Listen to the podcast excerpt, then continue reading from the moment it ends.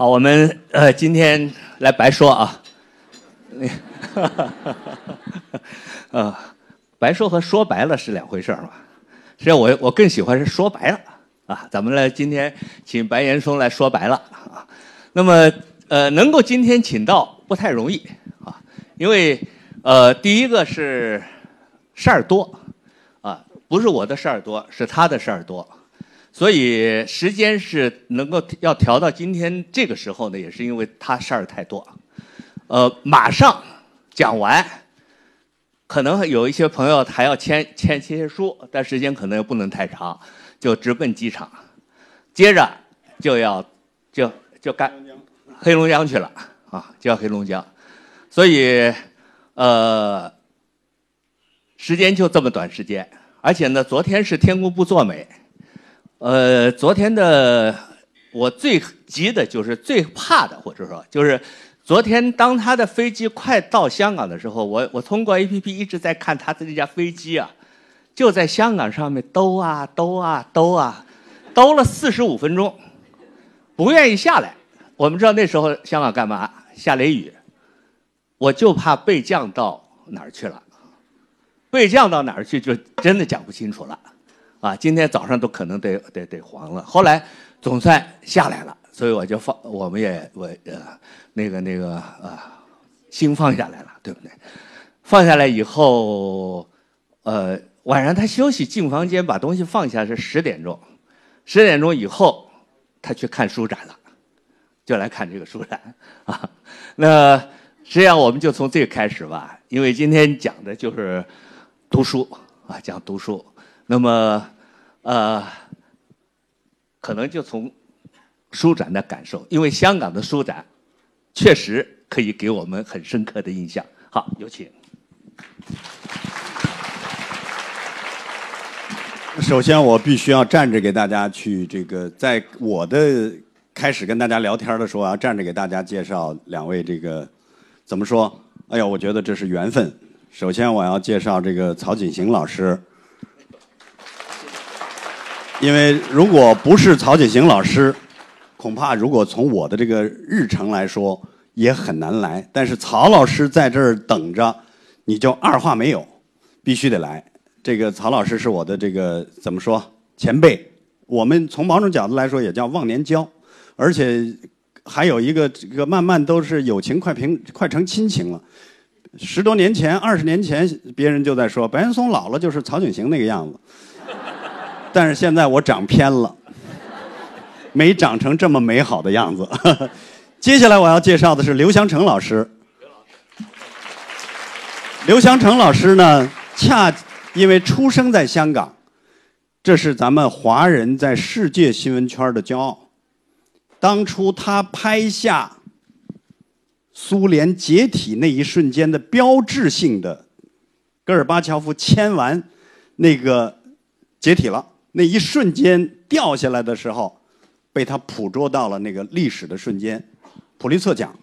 其实，刘祥成老师绝不仅仅是这个，我觉得更该获得某种更大的奖，是他记录了整个中国从改革开放。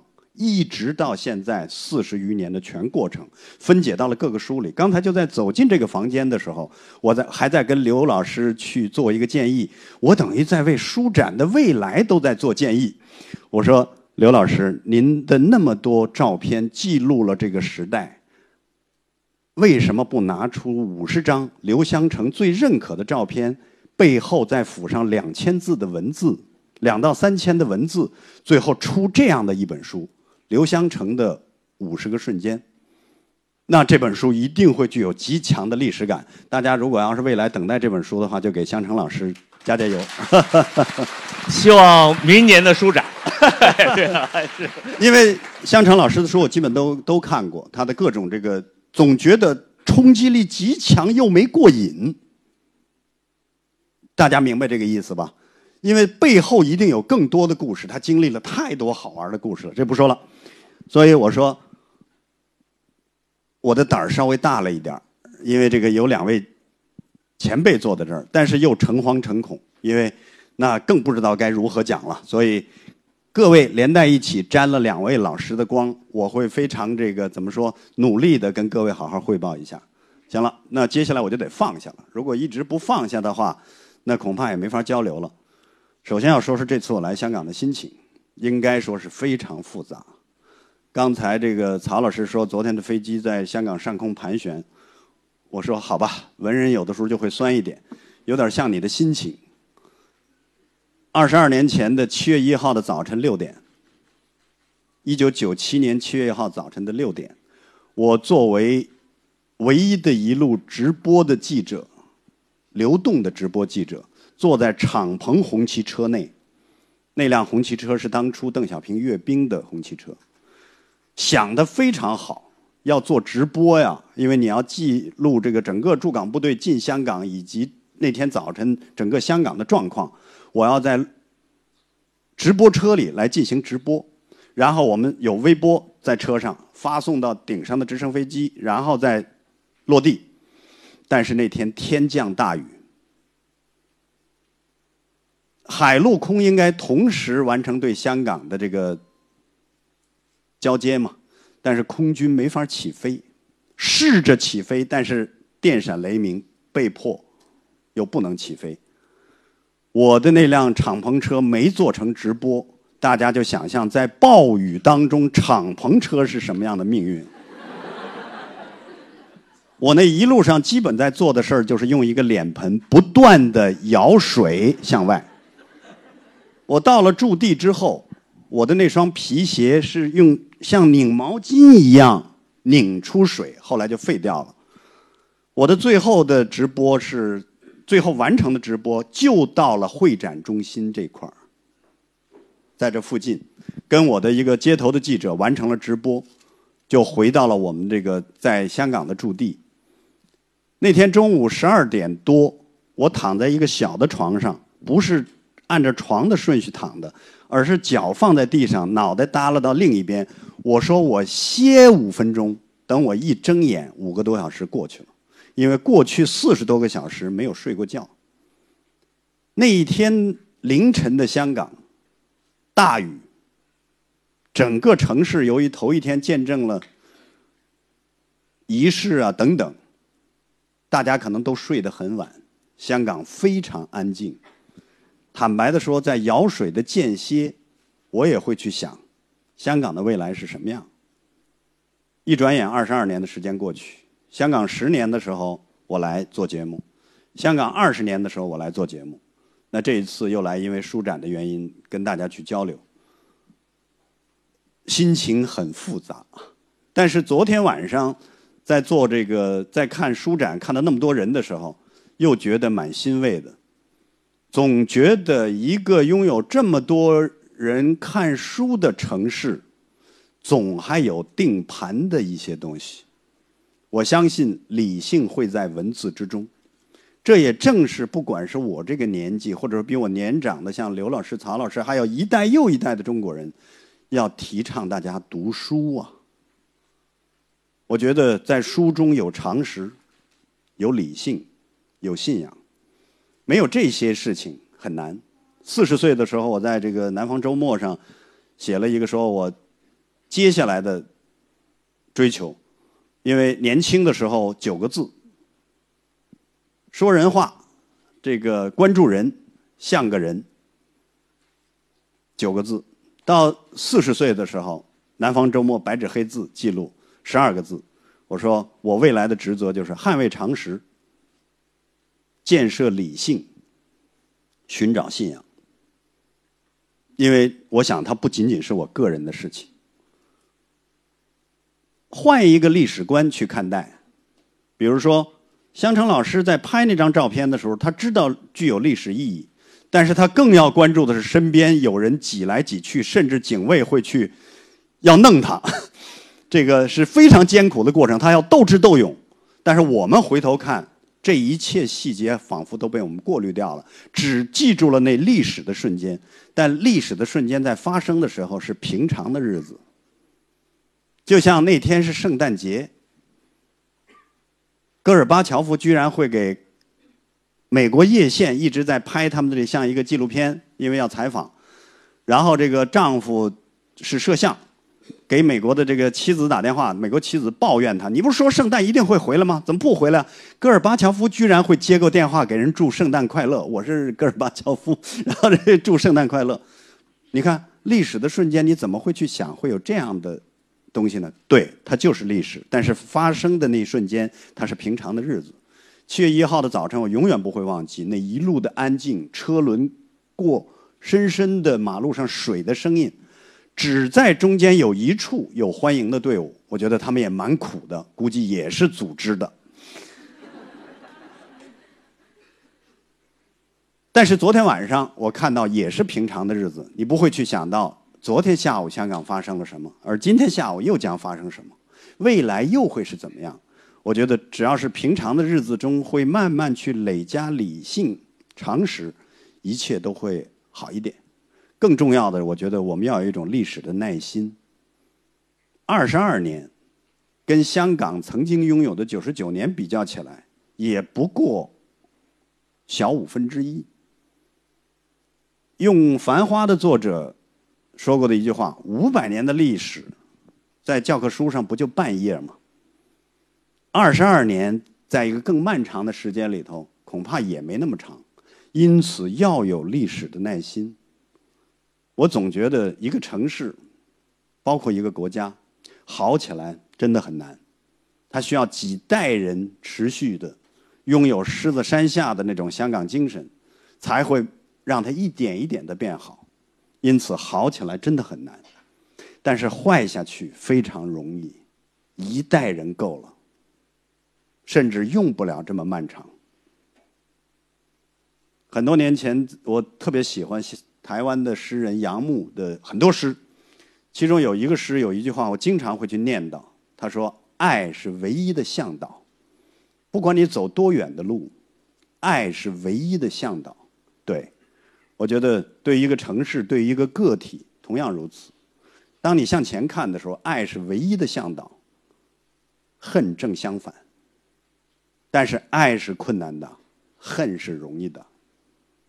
所以，可能是因为的确这二十多年一直在跟香港打交道，我的心情相信很多人也能够理解。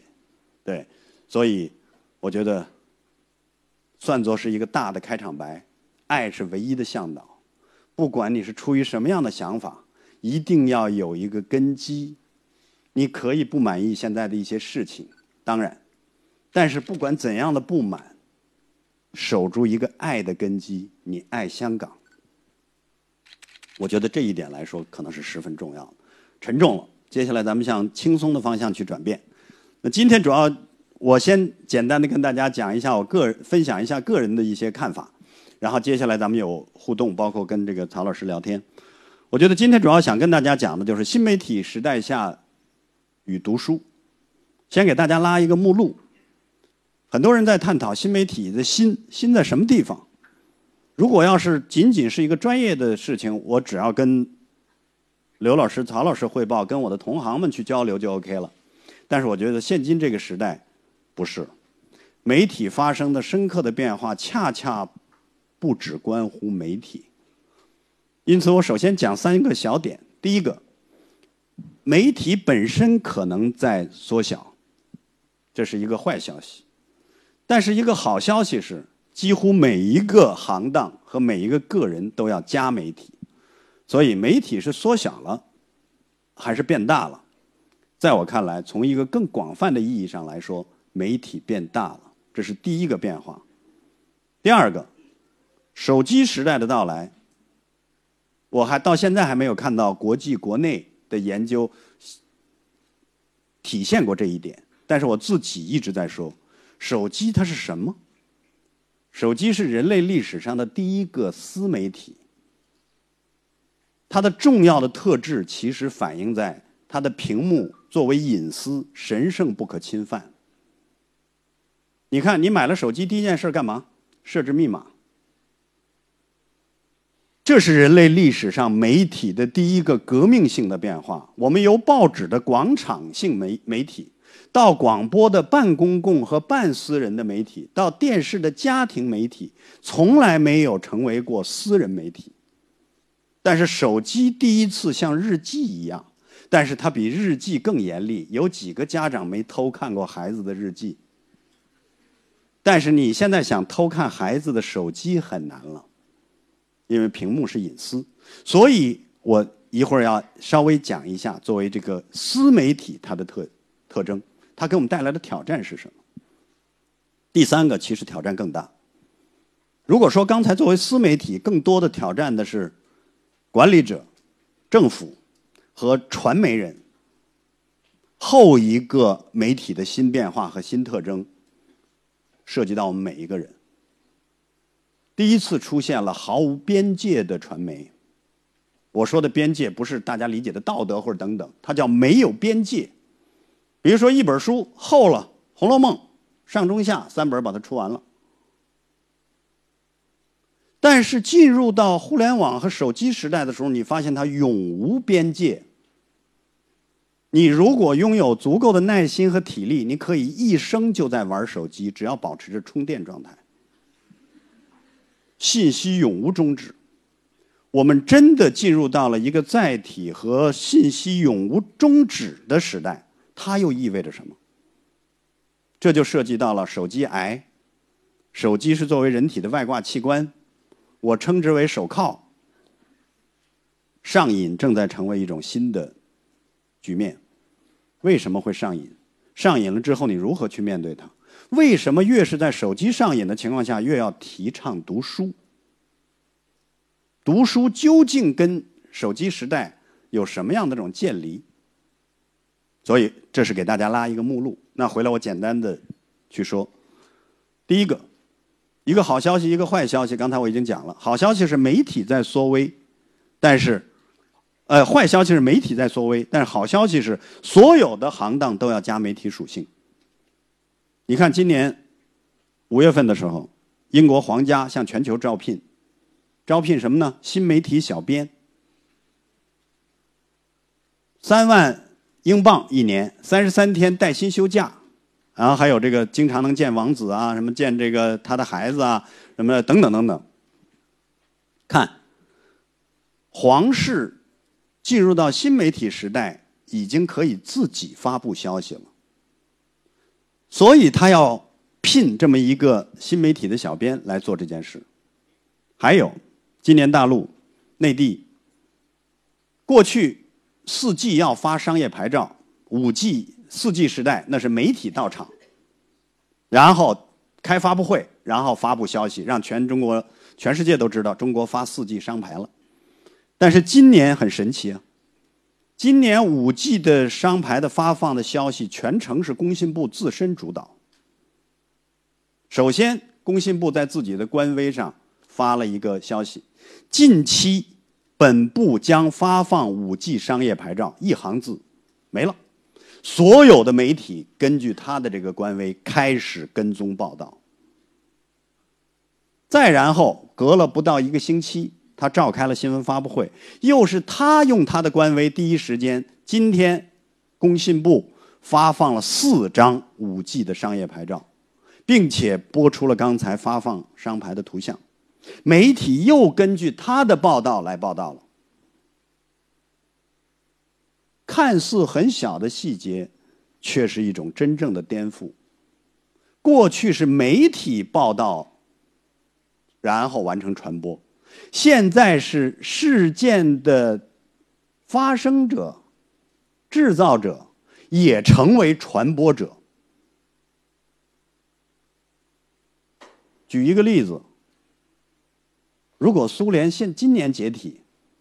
他甚至可以不让任何记者进入到现场，他只要有他自己的官微发布。刚才我签字了，消息照样传遍全世界，照样传遍全世界。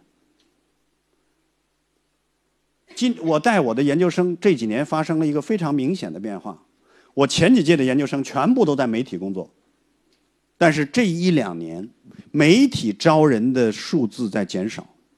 但是各个行当来招学媒体的人在增多，结果今年出现了我的学生当中有去银行的，有去监委的，有去全国总工会的，还有去中组部的。但是过去也有这些部门招新闻系的学生，但一般去党办，或者说他的新闻中心。现在直接去的，就开始从事他的传播工作了。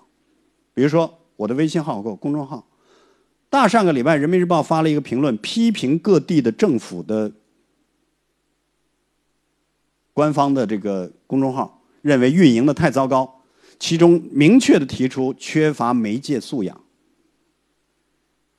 哎，那这就有很有趣了。我突然想到一个问题：现在在座的每一位，进入到了手机时代的时候，不管您学什么专业的，恐怕也都要有点媒介素养，否则您连朋友圈都发不好。曹老师，他如果朋友圈里头有一千个好友，他发的。朋友圈被点赞的比例肯定就更高。为什么？曹老师会发。我的一个同事离开了中央电视台，去这个互联网，他就很骄傲的那天跟我说：“他说，哎呦，真是哎，你，他说，你看我发一般，我一千三百多个朋友圈里的这个好友，但是一般点赞都会到六百和九百。原因就是因为他长期做媒体，他知道这九张照片怎么排序啊。”哪张照片我怎么修图啊？这一二百字我起什么样的标题，写什么样的内容？想想看，在座的各位，当你的媒介素养够高的时候，你的朋友圈被点赞和转发的可能性就更大。因此，媒介素养正由过去学传媒的人拥有的一种素养，变成全民素养。现在每一个行当都要加新闻，要加传媒。我认为新闻将越来越成为一个缩小的但权威属性极其强的一个专业。新闻系过去涵盖了这一切，但是今后新闻系就是新闻系，但是比它更大的可能是传播系，或者叫传播学院。难怪中北京广播学院改名叫中国传媒大学了，因为它将成为所有行当的标配。现在你告诉我，哪个政府部门敢不开官微？特朗普成为总统，标志着美国最大的新闻机构正在由新闻机构变成了一个 Twitter。如果说这个世界唯一拥有新闻自由的一个新闻机构的话，就是特朗普的 Twitter。他自己最高峰的时候，曾经在拜登那天决定要参选。他能在那么短的时间内发了六十到七十条推特，这总统平常在干嘛？后来我在想，主要是我的同行。但是这一点为什么会发生这个变化？大家想过没有？其中一个相当重要的变化是，当技术和观念等很多因素发生了革命之后，传媒的平台正在公共化。这一点才会导致所有的个人和个和单位都可以成为传媒。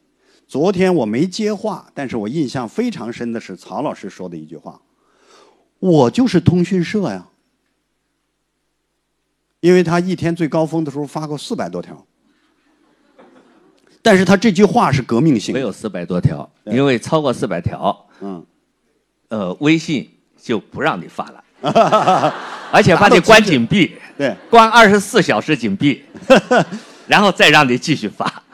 但是可以大家学一下，试一下。但是记住曹老师这句话，曹老师很敏锐的让大家记住了，通过一句话记住了这个时代的变化。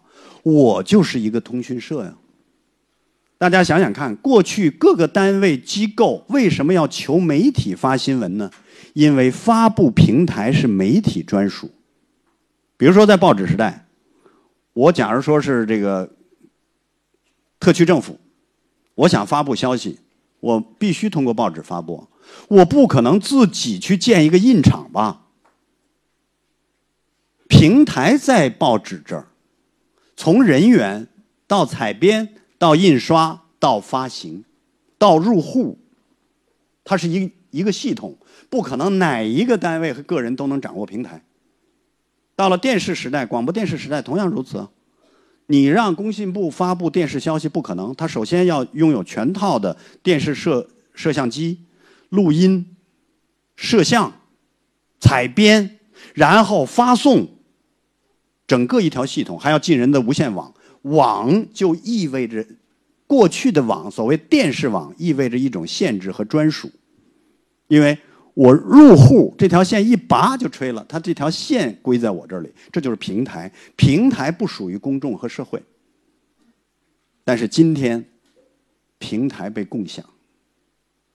在座的各位，任何一个人都可以在 Twitter 或者是微博或者是微信上开你的一个微博或公共号，你都有能力的话，可以成为一个显著的媒体，或者说这三两天内你成为一个媒体发布员。比如说，现在我们今日头条，或者说其他的，当出出现了一个突发事件之后，他马上会找到当事人，让这个当事人在他这儿开一个。公众号或者在微博上开一个公众号，这几天他就不断的作为家属在发布这条新闻，他就成为新闻员，他就成为发布者，他就成为媒体。那我觉得这个第一个变化，我们是要充分的意识到的，就是媒体本身可能在缩小，但是全社会没有一个行当和个人不再加媒体属性的，这个未来会对整个社会带来的变迁是巨大的。接下来讲第二个，手机。人类历史上的第一个私媒体是从个人电脑开始的。大家听这个名字，上来就叫个人电脑。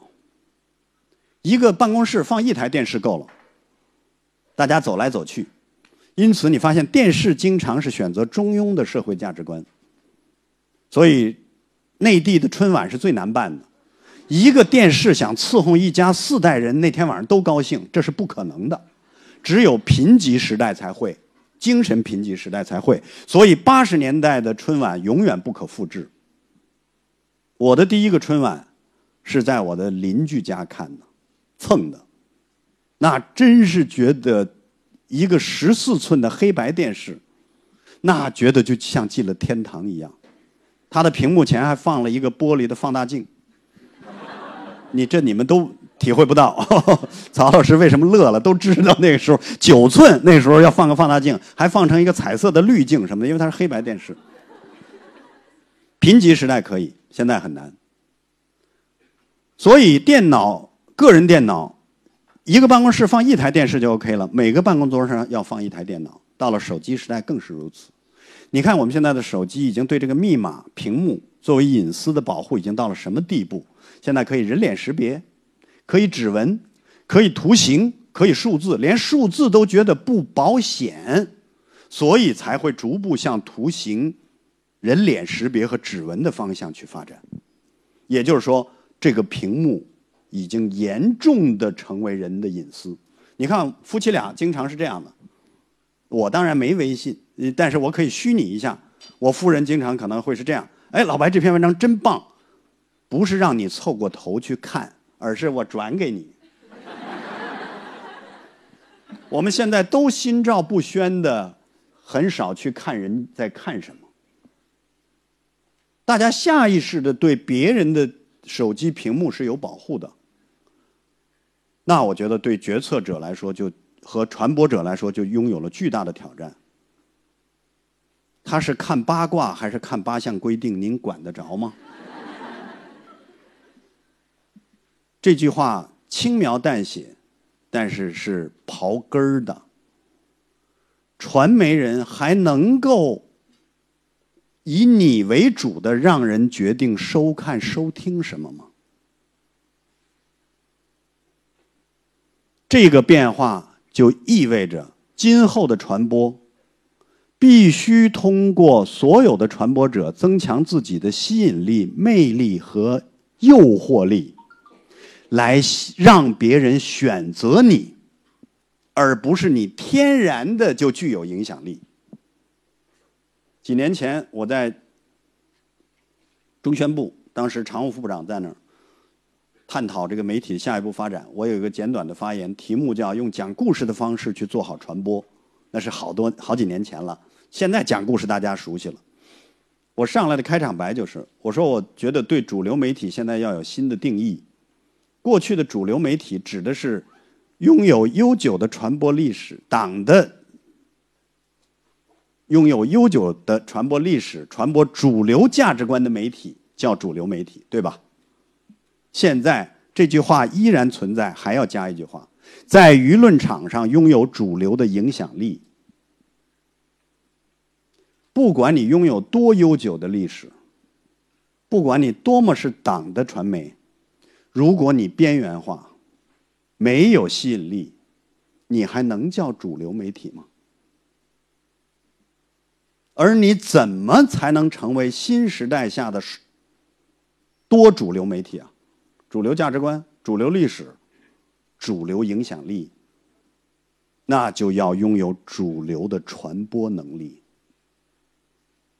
现在我说过一句很狠的话，在白说里头，我说现在传媒人刚学讲故事，晚了，再不会讲故事，死了。看看刘湘成老师的照片，为什么会穿越历史留下来，成为一个时代的印记？比文字更可靠。各位，就像一二年我在伦敦。跟这个伦敦奥运会开幕式的音乐总监聊聊嗨了，他没想到来自中国的一个主持人会对英国的音乐这么了解，因为他的开幕式基本上就是一个大 party，除了表扬完英国的医疗系统，接下来就是放他的所有音乐。因为大英日不落帝国真后来对全世界最大的影响是在音乐领域，他们出口的最大宗产品，后来成了音乐，音乐的确成了日不落，从披头士啊到这个。平克啊，等等等等，就没完没了。结果那天聊嗨了之后，他突然跟我说了一句话：“他说你不觉得我们音乐比你们新闻更真实的记录历史吗？”这句话当时我很受刺激，可是我非常认同。想想看，音乐一响起，立即你就会想起你所经历的一切，再真实不过了，撒不了谎。文字不一定啊，新闻不一定啊。所以，这一个手机带来的巨大的挑战，就是每一个人都只是真实的面对自己想要选择的东西。如果说我们现在组织大家看电视，看中央电视台的新闻联播，还能组织把大家放在这儿，想什么呢？另说了，看吧。但是说通过在座的六七百位，说咱们现在通过手机。组织大家看个什么？这简直就是开玩笑！谁能知道您在手机里看什么呢？兴许还少儿不宜呢，因为手机具有一个角度，只要一偏光就看不清楚了。因此，大陆开始最高层都提出讲故事，也是越来越明白了这个道理。那真正要回到我说新闻人不忘初心，其中一个重要的初心是什么呢？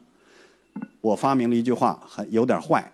这句话叫“任何不以到达为目的的传播，全是耍流氓”。传播的核心竞争力是到达，而不是出发。出发往往意味着我想怎么样？开玩笑，你想怎么样？人家不那么想，你到达得了吗？手机现在为什么在座的各位下载的各种各样的 APP，各种各样的东西？都是按照你的意愿来的，除了极个别的之外，你会去说哦，它是 CCTV 你就下，它是新华社你就下，它是人民日报你就下。但是我必须承认，现在这些媒体在这个领域，在新媒体领域快速在进步，因为做不好真没人要你，做不好真没人要你。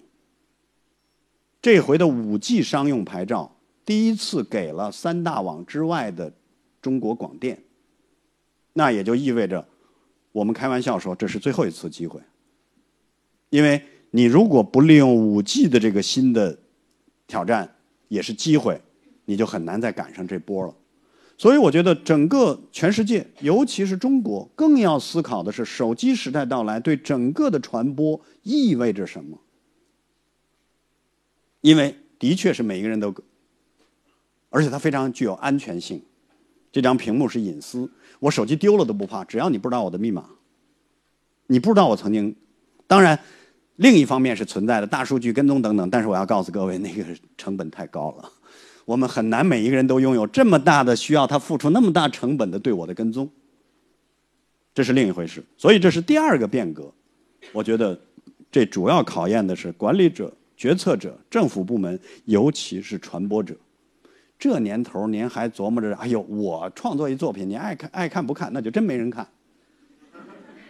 所以你要想明白了。所以在我看来，很多传媒陆续告别这个世界，不是他杀，是自杀。经常有人跟我说：“哎呦，新媒体对传统媒体冲击的太厉害了，都把责任推到了新媒体那儿。”我说不，大部分的责任在传统媒体这儿。没有新媒体，我们很多的传统媒体也该死了。内地的电视台超过三千家，他们吃的是皇粮，哪儿养活得起这么多电视台啊？我们很多的报纸。发的消息跟手机上最简单的新闻一样，没有任何自己的探访和观点，为什么还活着？死是正常的，而且死的太少了。等内地的电视台到了一二百家的时候，局面会为之一振。所以今年两会的时候，我就提出，大家现在都在提媒体融合，媒体融合，我提出了一个观点，不能带病融合。我们现在身上有很多的病。但却希望通过跟人融合，这又不是民间说的冲洗。万一你万一你的病是传染病怎么办？你的病是传染病的话，新媒体也会染上你的病啊。所以一定要先治病后融合，起码要边治病边融合，不能带病融合。我们现在否则已经看到很多的新媒体也具有了传统媒体的很多病，这一点我很担心。好，第三点，这个回到可能今天跟书展就更有关系了。我们突然间就进入到了一个没有边界的时代。我今年看的最重要的一个东西，还真不是我看过的那么多书，是看过的一本杂志上写上瘾，他的导读文章。导读文章里头，他写了想让人上瘾的几个因素。我这里学到了两个观点。第一个想让人上瘾的几个因素，第二个，我们的瘾都是被别人制造的。我们伟大的工程师们，正是建立在对人性的充分了解的基础上，在设置着一个又一个让你上瘾的产品，你只不过是如约而至而已。更何况你没有下意识的警觉，你就更容易扔进来。所以，请注意，任何产品都是设计出来的。比如说，我在拿手机，我就非常愤怒一点。你们你们有没有发现，拉手机的时候，经常误碰的那个地方就是点赞的那个地方？每个人都有过。也就是说，起码我觉得百分之三十的点赞是误操作导致的。但是它是建立在对人体工程学的了解上，把点赞的那个位置设计在了你在拉的时候经常误点，然后夸闪了个星，你又点赞了。我从本人的意愿来说，我从来没有过任何点赞的冲动，但我起码点过几百个赞了。这就是技术的设计者对人的了解产生的结果。现代社会更加进入到科技对人。先了解后掌控，然后获取利益，相当大比例，我指的是。好了，回过头来说，过去我们一本《红楼梦》有它有边界，一张报纸四十八版也有边界，知道它有个看完的时候。然后正因为有边界，才有了像曹老师的父亲，那是中国的大编辑家。刘翔成老师他们总要跟编辑打交道，有的时候美好，有的时候痛苦，因为编辑有的时候跟你的想法不一样。为什么优秀的编辑会诞生？首先建立在有限的版面资源下，他要根据自己传媒和出版社的价值观、能力来选择最优化的内容，所以要做减法，要选择。要体现个性，边界的好处，请注意，边界的好处不全是坏的。但是，进入互联网时代，没有边界。你看，过去中央电视台一到周六的晚上十点就痛苦，别人就骂你，你只有一个频道，体育频道，你播了英超就播不了西甲，你播了西甲就弄不了意甲。所以别人你播什么，人家都骂你，因为看不到的人骂你。现在你打开互联网，同一时间一百多场比赛同步直播，有的没解说员，但是你自己就看，反正画面有，再也不存在没有边界的问题了。但接下来就导致你发现互联网的两大变化：第一个变化，边际的功能在减弱，它不优化了，因为什么都装得下，什么都装得下。优化的功能在减弱。第二个，越海量越同质，越海量越同质。我前几年的时候在手机上下载了 N 个新闻的 APP，现在我删的就剩俩了，因为我发现他们都一样。后来我去了中国最大的一个这个互联网，我也不说名字了。那个他的这个主管是我的一个朋友，他就给我介绍：嗨，我们现在不是主要的工作，不是在选择什么是我独特的，而是别人有了的我必须有，别人有了的如果我没有，我是犯错。所以你们会发现，你们现在的手机经常在十秒之内会有七八个同时给你推送同一条新闻，十秒之内。比如说，今天这儿发生车祸了，或者那一场足球比赛结束了，十秒之内所有的 APP 全发新闻。现在的同质，当越海量反而越同质，这个性在减少。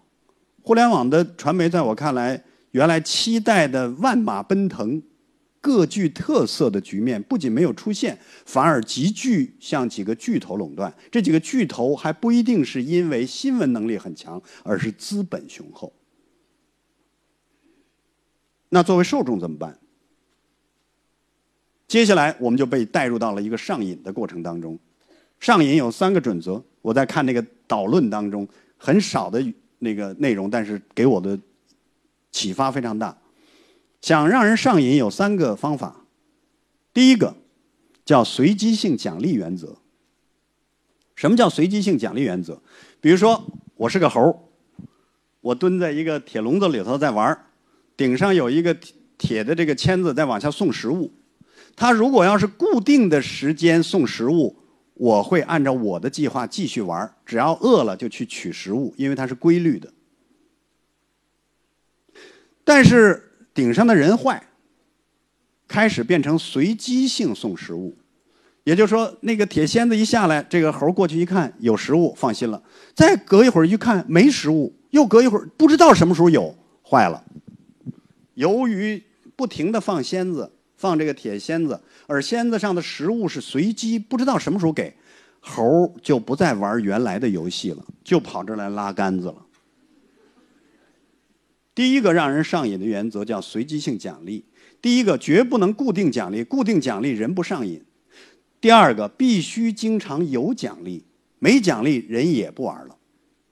所以你们发现，你们在看抖音或者寻找购物车，为什么临睡前说我就看十分钟，最后一个半小时过去了？就是你建立在了一种随机性奖励的原则的基础上，你看的每一个都不过瘾，都不好，但是你总期待，觉得有可能下一个好。大家想想看，第一个准则是这个，第二个，想让人上瘾就获取方便。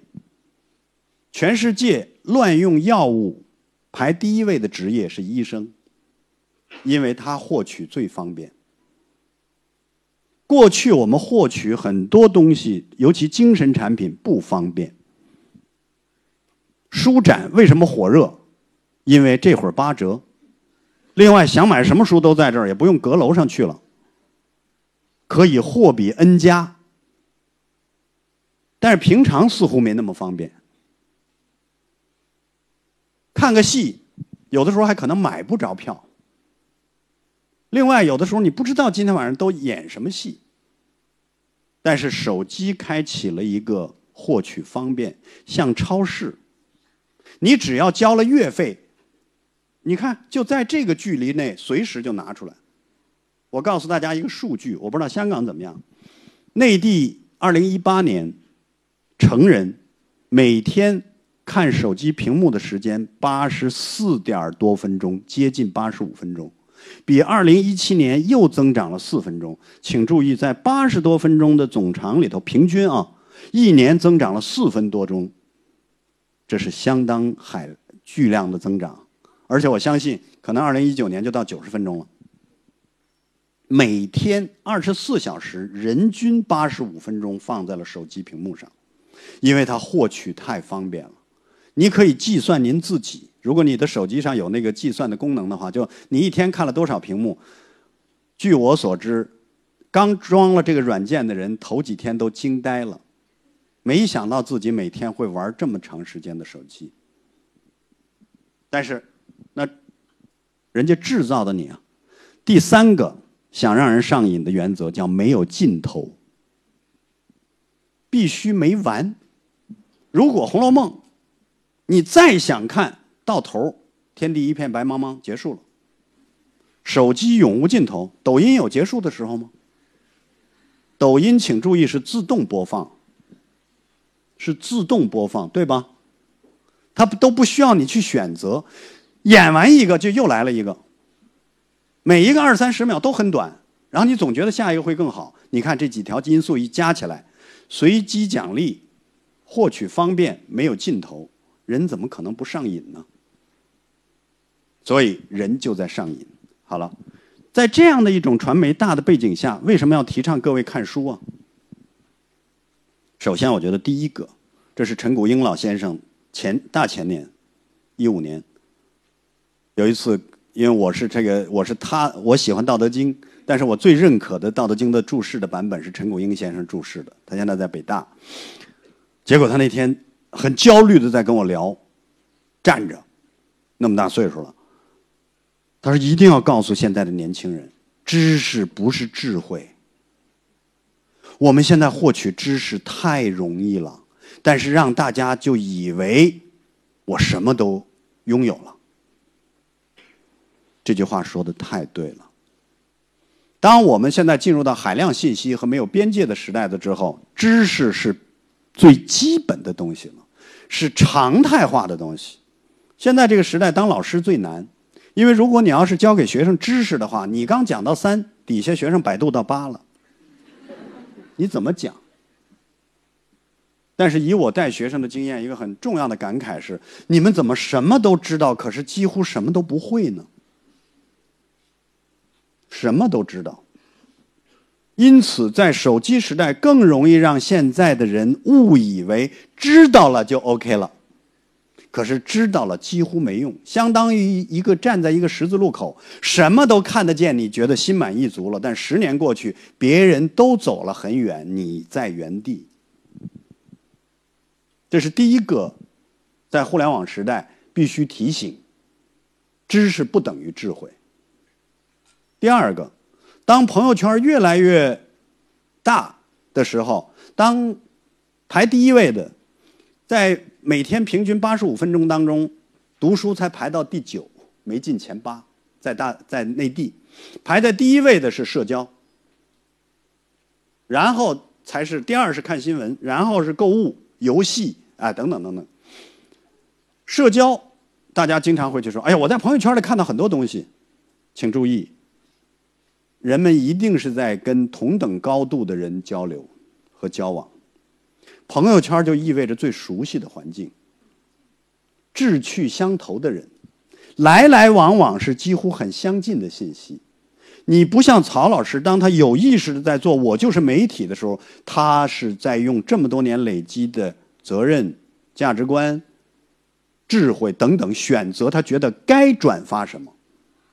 而不会停留在说我的我喜欢的东西。我在带研究生的时候，特别跟他们强调两点：要喜欢不喜欢，要接受别扭。因为在你求学和成长的过程当中，不喜欢才意味着陌生的领域啊，喜欢往往是你的舒适圈啊，喜欢往往是你已经拥有的知识体系啊，不别扭很顺畅，也往往意味着对你来说是 easy 的。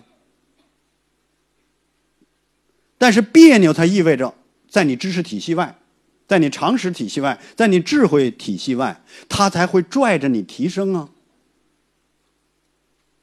我经常跟学生说，一本书不喜欢看，请忍耐看完三十页。我们现在经常看完三页就不看了，不喜欢。但是这里头的确有相当多不喜欢的书，但是有相当大比例是你感觉别扭、不适应。但是如果你看到三十页，你就被它带进去了，它才是真的好书和提升你的书。另外，在朋友圈里头，由于都是同质化的，它不提升你。为什么要去读好书？那是人类在沙子当中淘出来的东西，高于你，高于你才会提升你。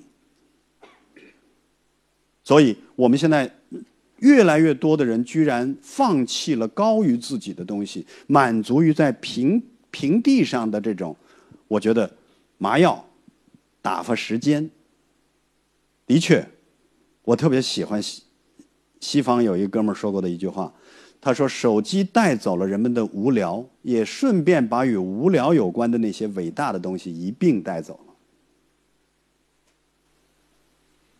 现在大陆在搞创新、创业，我经常说，想要有真正的实现创业，第一个是大原则。大家经常在说自主创新，把重音都放在了创新上。我说不，重音在自主上。不自主就没法创新。一个院士经常要求处长批项目，搞什么创新？因此，这个大原则是非常重要的，必须把重音落在自主上。比如说，前不久我去南京，就发现人家发生了很大的变化。南京现在在搞这个创业的这个支城，其中政府的这个文件就明确的是，科研人员占大股。他整个那篇。文件从头到尾是激励机制，我说这就对了，真正的口号是激励机制，而不是标语。那么这在发生转变。接下来我说，要有一些有闲的人，要有一些多余的时间，要为无用的事投一些钱。没有这些观念和现状，怎么去创新？一个萝卜一个坑，甚至一个萝卜 N 个坑。他把现在的活干好就不错了，还创新。牛顿可以懒洋洋的躺在苹果树下，被苹果砸到了之后，发明了万有引力。我说，此时全世界有四个苹果，对吧？亚当夏娃的苹果，牛顿的苹果，乔布斯的苹果，还有中国大妈的苹小苹果。但是你就担心此时的中国人会有牛顿吗？第一个。此时哪有几个中国人有闲时间躺在树下呀？您见到了几个我们的人躺在树下呀？第二个，我们习惯抱怨，苹果一下来砸着自己，百分之九十九的中国人，谁他妈种的苹果树？这是归谁管？索赔，等等。但是天才恰恰是砸完了之后，又有闲。当然，这是你你去把它这个综合去想。我为什么十年前提倡做点无用的事儿，就是这个原因。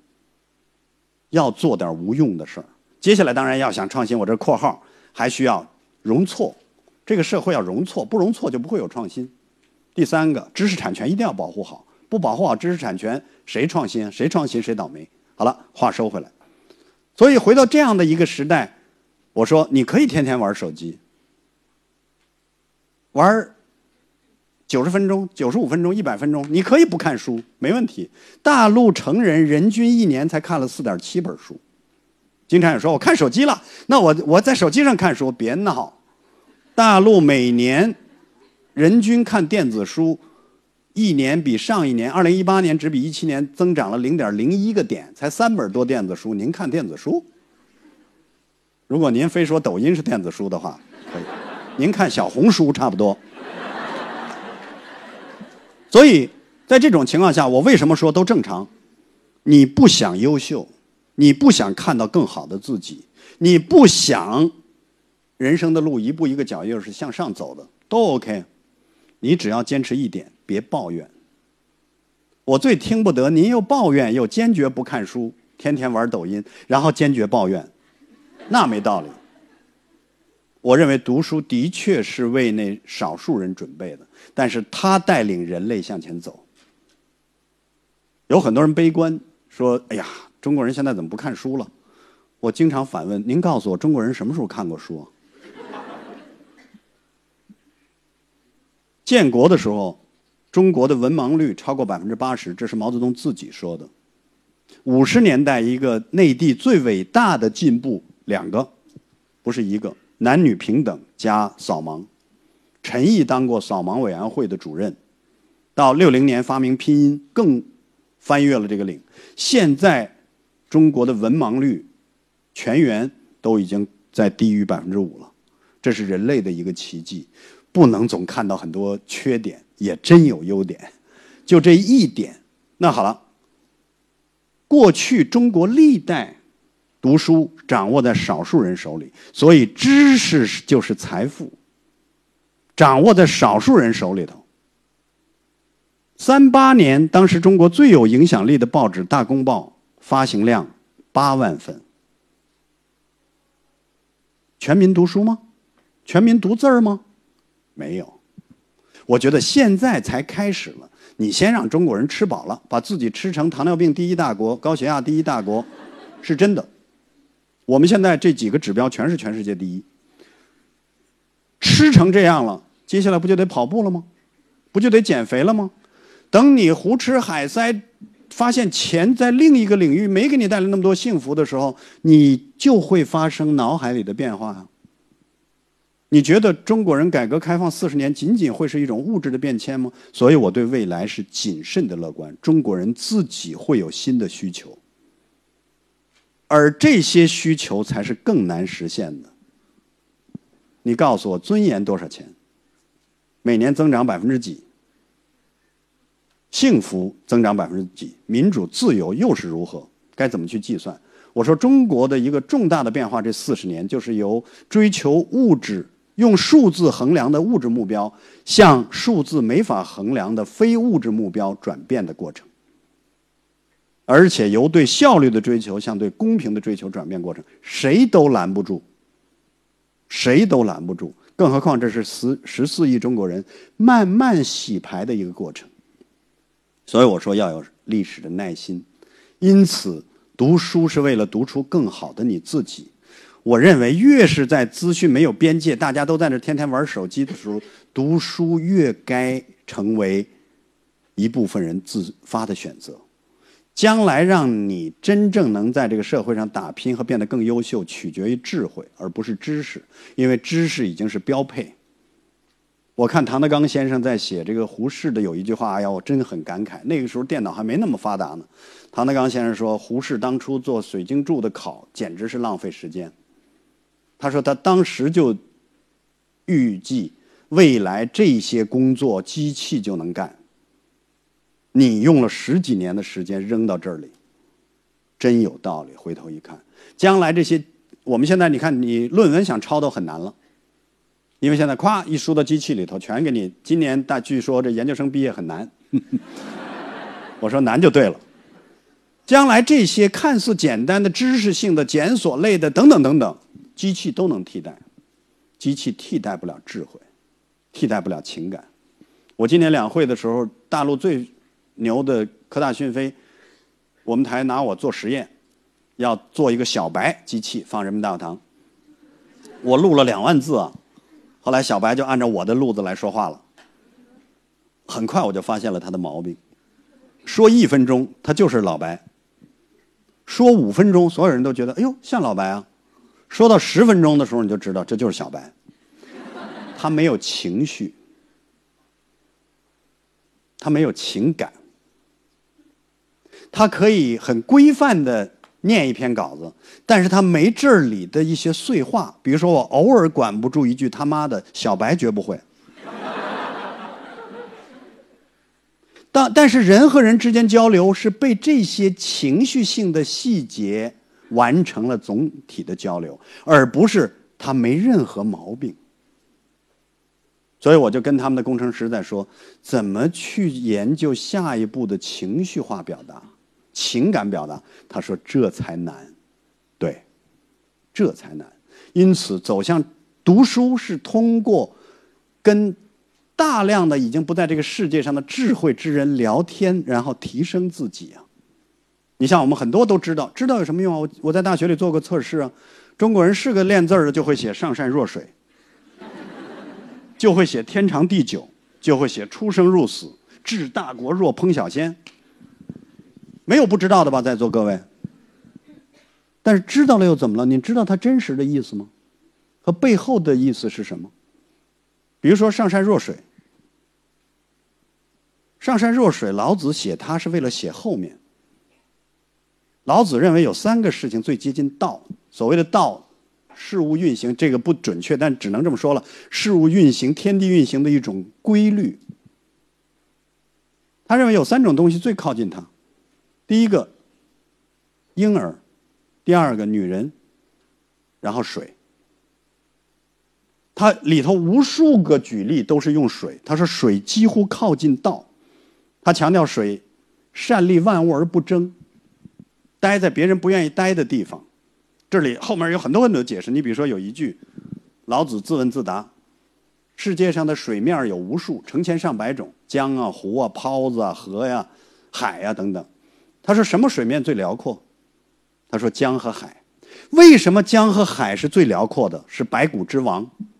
老子自己回答：因为他比别人低呀，他比别人低呀。海平面是零，所以千江万河归大海。一个人想要辽阔，是该高还是该低呢？老子谈到大国为下，大国可不是为上啊，天天俯视着别人。越是大国，越要善下。难道对今天没有启示作用吗？因此，上善若水写完，他又怎么着了？你不去追寻这些东西，他说水是最柔弱的，但是告诉我什么能战胜水啊？最锐利的剑刺水有用吗？接下来，他比如说大家都熟悉的这个出生入死，大家是都知道，知道了又怎么着了？觉得胆儿大。狄婴十八年，出生入死。其实老子不是这个意思，老子就是拿他做那段的开场白，上来就说这是这是一个规律。然后接下来他为了说下面的话，什么叫出生入死啊？人自打一出生就是奔死亡而去的，出生即入死，倒计时。所以才会发明这句话吗？每一个今天都是未来最年轻的一天，你干嘛不喜欢今天呢？所以有很多人会下意识的会有这种感慨，让我特感动。蔡琴，我去年看她的一场演唱会，结果蔡琴拿出一张照片，说是两年前照的。哎呦，她说我当时照的时候特别不情愿，别人要照，我说算了，这么老不好看。她说两年后我一回头，哎呦，真年轻。所以现在即便我这个样子，也开始勇于照相了，因为两年后看我今年会很年轻。所以他说出生入死是为了说人长寿者十有三，还有短寿的十有三，还十有三就有意思了。原本长寿，但是为了长寿做了太多事儿，最后短寿了。这才是智慧啊，才会对你有启示啊。为什么叫求之不得呀？说天长地久，大家哎呦，结婚天长地久啊，等等等等。其实老子在那里说的这个意思是，它是定论。天世界世间万物总有荣枯，但是天最长地最久，为什么呀？因为天和地所做的任何事情都不是为自己，是为世间万物的运作，所以最后天最长地最久。老子为了得出一个结论是。正因为其无私，所以成其大私。这句话在我四十岁左右的时候，给了我巨大的支撑，让我度过中年危机。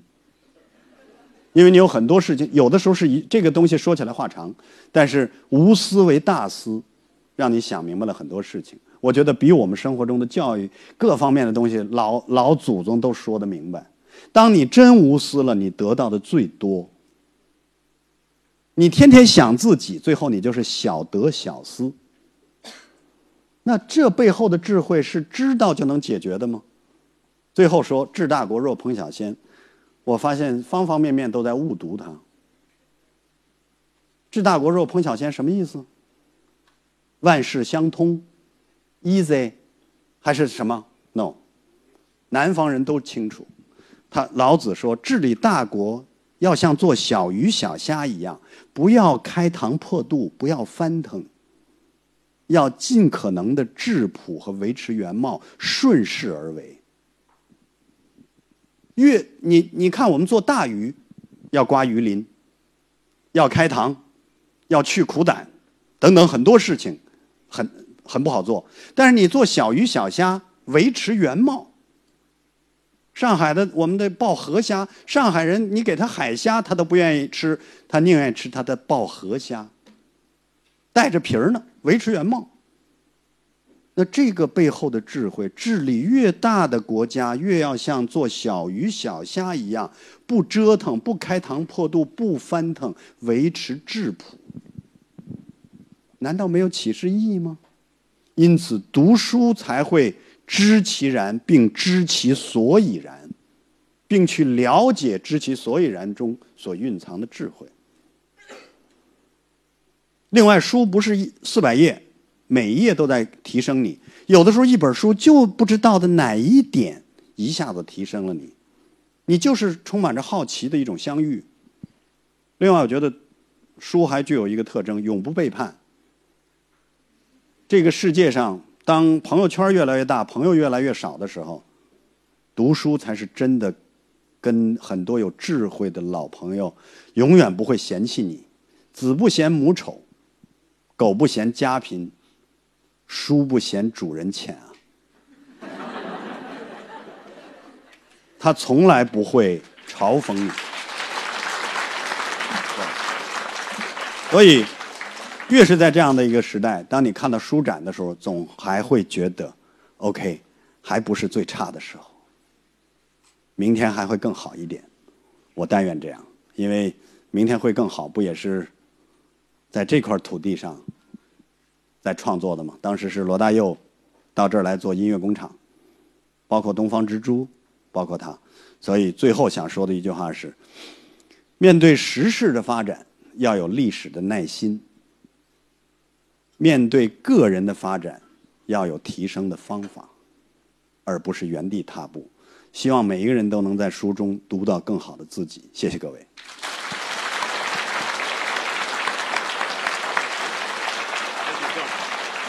还是请坐啊啊！时间上不会太多，但是呃，还有一些问题啊，一些问题选了一些，选了一些呃，因为比确实各个方面都涉及到。白岩松可以谈体育，对不对？呃，有人问他，你你你你你见到哪位人的时候会有什么感觉？待会儿有时间的话，再再来聊那个感觉啊。那么也有他会谈音乐，他专门上音乐课。我很想跟他在这方面有，因为用音乐和新闻和历史串在一起，和我们这个是个非常有意思的，和还能够和刘老师的图片串在一起啊。刚才讲到那个。呃，就是二零一二年的伦敦奥运会的时候啊，那个音乐，我一直想问，就是那个《Hi Judy》这个背后的啊，这个歌从它的产生到在捷克的天鹅绒革命的时候产生的影响，一直到我们的年轻人认为啊，这是孙燕姿的歌嘛。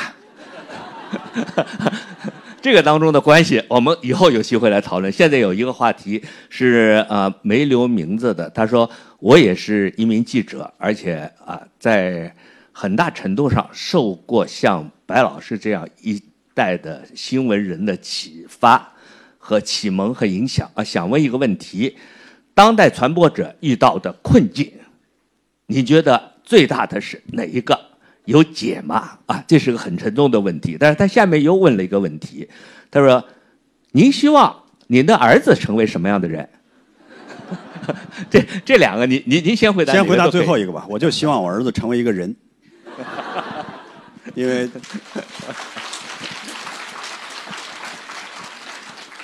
因为北岛的那句诗说得好，在一个没有英雄的时代里，我只想成为一个人。对所以这还不是一个抖机灵的回答，对，大写一点就更好了，但一定要去大写。现在的传媒人面临什么困境？内外交困，内部工资不高，外部冲击太大，技术迭代正是关键时刻。可是接下来又要放平心，我觉得年轻人更容易焦虑，岁数大的不容易。为什么呢？我这是在我这个岁数都是见第二次的媒体革命了，曹老师、刘老师他们都见三次了，因为他们还见证了从报纸到广播电视的冲击呢，对吧？很多人说你没去过新媒体，我说谁说的？我原来干广播，后来跳槽去的电视啊。当时的电视是新媒体啊。最早的时候，广院出来的人不愿意到中央电视台的，坚决不去，被坚决不去中央电视台。对啊，最坏的人。哎呦，这个这个是 这个，曹老师，曹老师说的太对了。九七年三月份，我跟我们的我们台的马拉松导演哈国英，还有我们的那个军事部的记者季慧燕，我们仨人先头部队到香港踩点儿。我们就是完整的要走一条、走一遍那个直播的路线，看哪块有山，哪块有遮信号的地方等等。我们这个总导演哈国英当初在毕业的时候，就是因为犯了错误，被分到了电视台，哭的不行。当时他的好同学被分在了中央人民广播电台，他作为犯错误的被分到了电视台。当时电视台是中央人民广播电台的大楼后面的一个小小楼。就没人待见，你想想，的确历史就是这么变迁的。所以刚才说的这种冲击，我觉得大家可能见得少了。传媒一百多年不断的向前走，过去这一百多年就是随着技术的更新不断的在迭代。报纸被广播冲击，广播被电视冲击，电视被互联网冲击。十年后，互联网将成为传统媒体。大家想过这个问题没有？所以我一直在说的是，锻炼你的核心力量。当别人都在关注变的时候，我一直在关注的是不变的东西，因为历史在向前走的时候，总是不断的在变，但总有很多核心的不变的东西。你如果在不变量这方面你是高手的话，你跟得上每一次的变化。说简单了，人类不变的是什么？十一个字：生老病死、柴米油盐酱醋茶。方式背后会变。但是这些最核心的东西不变。我经常在说，情书写的方式不断的在变。最早的时候写龟背上，后来写的纸上，毛笔写的，再后来铅笔，再后来圆珠笔，再后来发短信，现在发微信，面红心跳的感觉没变过。但是现在被回绝的速度会比较快。再也没了等待。那你研究什么？年轻人经常焦虑不变，可是我想说，你应对变，你呃，年轻人会焦虑变。那我想说，你应对他的能核心力量强吗？我一直在提“核心力量”这个词，就说你不管怎么变，你只要拥有核心力量。拿刘老师举例，我不是今天见刘老师在说，我过去 N 次都说过。我说大家总在说人人皆记者，我说比人人皆记者更早的是人人皆可照相。但是你告诉我，我这说过 N 次了啊，不是这次才说。第一个，当人人都可以照相了之后，好照片增多了吗？第二个，为什么专业的摄影师反而现在更贵了呢？同样的道理，当人人皆记者之后。我觉得未来新闻和传媒当然是不一样的，可是我觉得新闻这方面更有的做。我们现在光连辟谣都是百分之很大比例的选题，新媒体给我们提供了很多新选题，就是辟谣。你的核心能力越强，变化的应对性越强。这一点我要提醒各位。你比如说，从传媒的角度，我一一直在说核心力量。第一核心力量一共四个。第一个，发生一件事儿，你比其他人用最短的语言表述清楚了，这就叫浓缩新闻事实的能力。这是干我们这行。你比如说，刘老师一直要找到一瞬间，这是他用照相机在写新闻，因为只有这一瞬间浓缩这个历史，文字也是如此。不懂行的人五千字都没写明白，你五百字把它写明白了。进入推特时代，新闻越来越短，现在我们的单条已经突破了七百字，在六百多字，越来越短。那更要求你用最简练的语言发生一件事儿，你给它写清楚，这是第一核心能力。第二个核心能力，采访能力。你要比其他人更有能力，迅速的问到时代的腰眼儿和问题的痛点上。第三个能力，写作能力啊，这是永远不会改变的。第四个，我新加的语言能力。未来人的嘴是最重要的工具之一。尤其进入到五 G，我们今后恐怕遥控器都不会用了，经常会是一张嘴五频道、八频道、翡翠和诸如此类，就是语言具有越来越。你现在你也能感觉到了，你过去用手写短信，经常现在是发一段语音。那好了，你们自己也有感觉吧？这个 A 领导啰里啰嗦的，B 领导几句话说清楚，这就是能力区别啊。未来在你面试、在你找工作的过程中，那个简历起的作用将会减少。面试的时候，你的与众不同是否能够表达出来会很强。我觉得在越来越快速的时代里头，留给每个人展现才华的时间，经常就是五分钟之内。你能不能在这五分钟之内，把你想推广的说出去？好莱坞的一个最初的一部电影，就是由一页纸。你跟投资人能不能五分钟讲清楚这个故事，并且抓住他，就有投资了。抓不住，吹了。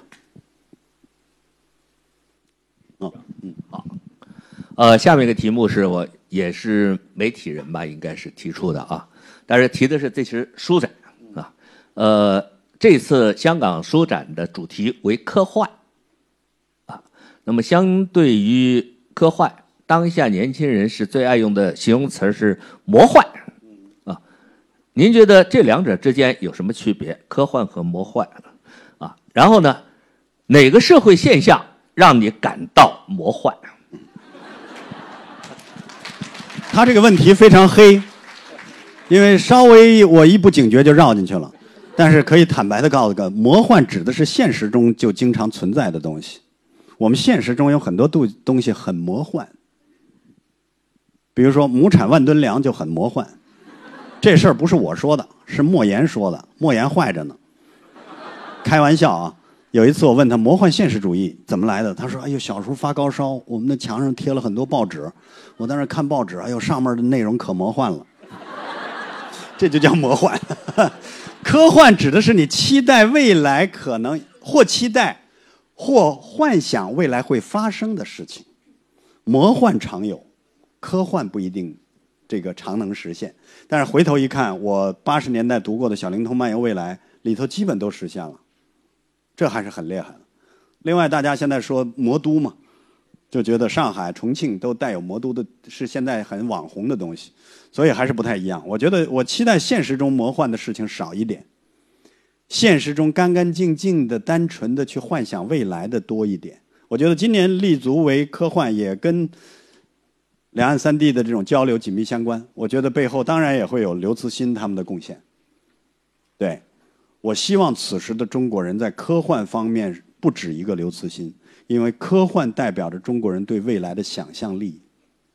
对，魔幻往往代表着对现实的破坏力。当然开玩笑。呃，我们这个时间是到几点？呃，待会儿还要先说四点是吗？这就是魔幻，对，因为一会儿就有人赶我们走了。我再提一个，我再有一个问题，我再选一个问题。再俩也没问题。我我我，因为因为不是没问题，人家下边还有人呢。对对对，人下下下一场可能会跟着来，我们也不能一直拖下去，不然的话，今天两我我我自己是想到两点钟啊。那个，但是呃，最后一个问题呢，也加一点我自己的提问啊，因为有一位。呃，在场提出的目前的一些社会问题，已经不是一个主流是非黑白的这样的一个是非啊，而是是非观与是非观的冲突，它是这样的，是吧？那么，请问白老师如何看待？如何向年轻人建议？但是我相关的就是和白说里面一句绝不白说的话啊，能够结合起来，就是白说。呃，他现在这一版里面有一个序言了，对不对？原来有一个待续啊，我不知道这个序言和待续的区别在什么地方啊？我觉得就是实际上就是序言吧。里面有这么一句话啊，就说我还是选择理解，目前的中国人群中的对立与撕裂越演越烈，你作为一个新闻人，不能加重它，否则后果不堪设想。我想今天啊看了这段话，特别沉重，尤其是您刚才说到，毁了一个城市很快，建一个城市多少代人，毁一个城市很快。我刚刚最近去了巴尔干的啊克罗地亚一个小城，非常非常美的多瑙河边上的小城，叫乌科瓦尔。啊，我们两个因为当时我们做新闻的，这个乌科瓦尔给围困了八十七天，活生生的就给毁了。啊那么这次去看，尽管重建起来了，我用一句话就是：慢慢消失的伤疤和永远的痛。那在这样的一个情况下面，作为一个媒体人，我们怎么用理性，而不是去撕裂伤痕，不是去煽动？这个责任是不是不是我们媒体人都能做到？我觉得很难，尤其在进入到互联网时代，因为互联网时代之后诞生了一种新的新闻事实，叫想象中的事实。这个一点都不是开玩笑，就说有一些东西是我们下意识就认为它存在，但是一调查的时候发现不像我们想象的那样。到今天，你告诉我我爸是李刚这件事的真实现场是什么样的？但是几乎所有人都是在想象中认为这一定的。因为这个官二代嘛，这个必然是这种跋扈的，等等等等。可是三联轻轻的去做过一次采访，事实就不是这样。但是现在我们依然接受着想象的事实。在互联网时代的时候，情绪新闻和想象的事实变得更加的扩张，而且更容易扩张。我为什么说自媒体从人性的角度来理解很难成为媒体？它必须跟平台结合，有所制约，才可能成为媒体。因为我见到的自媒体都大范围的最后走向了电商。因此，回过头来，媒体如果不是捍卫常识，如果不是建设理性，那就是搅动机，那才可怕。如果媒体也像很多游戏的工程师一样，按照人性的了解去设计新闻产品。后果是什么？现实不是游戏，挑起来了就很难去收。所以我非常担心非理性的媒体，因为我知道媒体的能量。你会回头去看，其实坦白的说，前年跟美国、德国媒体有一次对话，美国来的都很多资深的老前辈，我也在跟他说，我说。他们都对特朗普当选在摇头。第一次中美媒体对话的时候，他们不是趾高气扬的，而是觉得我就说也有短处哈。这个，但是我跟他们聊了一下，他们认同我的一个观点。我说，其实你发觉没有，在目前的西方世界也拥有政治正确的话筒表达。当你去调查的时候，为什么媒体调查的数据跟最后的数据是不一样的？因为现在西方的公众，你一伸话筒的时候，他也是按照政治正确的方法去回答，但是他真怎么想是另一回事。我说这个你不经常过去挤到我们中国吗？为什么现在也是这样？年轻人在英国上学回来的时候，有一句话让我印象非常深，一句粗话，然后后面说的是英国。除了能骂政府，剩下什么都不能骂。中国除了不能骂政府，剩下什么都能骂。其实政府也能骂。同性恋的话题不许涉及，穆斯林的问题不许谈论。明确的在英国的大学校里都会告诉这些学生，政治正确也在成为欧美的。一个标配的东西，但是内部却有另外的情绪。大家如果看过大陆出过这本书，叫《乡村里的悲歌》，可能就会更会理解特朗普为什么会去当选。另外，回过头来，生活以我的看法，从来没有黑和白、对和错。你如果告诉年轻人一句话的话，今后请大家不再用好人和坏人来分人，不再用黑和白分阵营，不再用对和错分事儿。所有的中间地带都是最辽阔的。你告诉我，我都不敢自己说我是好人，因为我们每一个人都会有，当你一个人的时候，你知道自己曾经如何恶劣恶劣过，有过各种糟糕的想法，只不过教育、法律、环境各种因素抑制了我们。我一直认为，不要从道德的层面谈道德。什么叫道德？道德就是社会环境对一个人的制约能力。而不是要求每个人完成的东西。每个人都想随地吐痰，挺方便的。但是我们为什么不随地吐痰了？是真的我们不想了吗？是从最初的不敢了，慢慢的变成不想了。我儿子他们这一代过红绿灯就是红灯就停，绿灯才行。但是在我告诉各位，在北京其实是岁数大的人乱穿红绿灯的更多，他没养成规矩的习惯。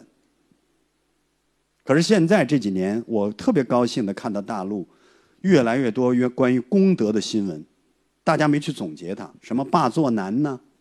然后这个车撞了不救人打电话呀，都成为大新闻，说明骨子里头人们开始看重公德了。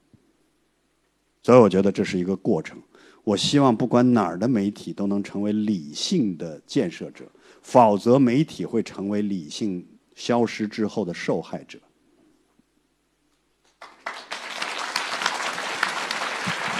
好，已经过了时间了，所以现在呃有不少提问，不可能都问了，以后有机会。但是白岩松有一个问题，他没有微信。但是可以通过他的节目，大家进行交流。那还有呢？谢谢在座的所有的来听众，包括在呃通过电视在别的房间里面还有在看的。最后我再说一段小话吧，憋在心里头，我觉得也要说，但是不知道该怎么说，给大家透露一组数字吧，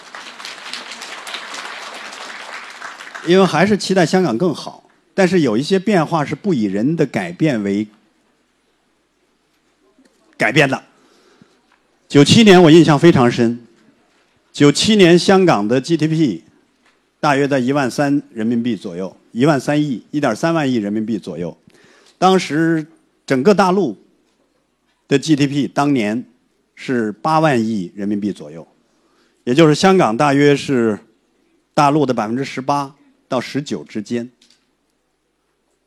现在如果没记错的话，香港二零一八年的 GDP 的总量大约在二点四到二点四五万亿之间，大陆应该今年超过九十万亿。二十二年，那么就会有落差，但是请注意，这个落差不是说香港不好造成的。香港按照比世界甚至平均高一点的速度在完成了这二十年的发展，从一万三到两万五左右，正常。但是大陆太不正常了。我说的不正常，就是它高速的发展。想想看，我们现在拉日本，大家知道已经拉开了多少吗？日本现在也才三十万亿人民币这样，大陆越拉它越开，这个惯性是巨大的。因此，怎么面对？我觉得今天香港所发生的很多事情，其实与这二十二年很多数字的变化是有关的。那么，在这个数字变化的过程当中，要有一种历史的耐心，也要学会磨合和相处。相处也不会一帆风顺。我觉得接下来要去关注很多更复杂的事情。香港年轻人的机会，香港人自己如何继续拥有狮子山下的精神，打拼，同时究竟大陆快速发展到了自己三十几倍的体量，是好事还是坏事？当然是好事啊，求之都不得。我是要借力发力，借势出海，扬帆出海，还是心态会有一个其他的思考？我觉得很多东西错综复杂，还有你们希望的很多东西，大陆未来会不希望吗？时代会不断的向前走，不会停在原地。偶有，我经常说的是向前两步，回头一步。如果总体趋势是向前的，即便回头一步，你也没必要沮丧。但是如果向前一步，回头两步，即便是向前那步，你也别高兴。一个这么庞大的国家，肯定不会是像年轻人一样，永远是跨步向前走。《道德经》里说：“起者不立”，也就是踮着脚尖儿的人站不久，还是要脚踏实地。我希望再隔一段时间，大陆更理解内地，更理解香港。香港更明白如何爱香港，然后有了更好的磨合，借力发力，日子都越过越好。到今年为止，上半年大陆已经有十六个城市的 GDP 过了万亿，已经有三个城市的 GDP 总量超过香港，马上会有第四个。这不可阻挡，是该鼓掌的事，只会给香港的未来带来越来越多的机会。但是我们该用什么样的心态和耐心去面对它？其实我只是从一个二十二年前的凌晨，坐在敞篷车上进香港的个体的角度来说这番话。我不，大家知道我不承担什么责任，我只是来参加一次书展。但是我真的希望历史能够使我们今天的焦虑和忧虑慢慢。消失掉，慢慢变得更好。谢谢各位。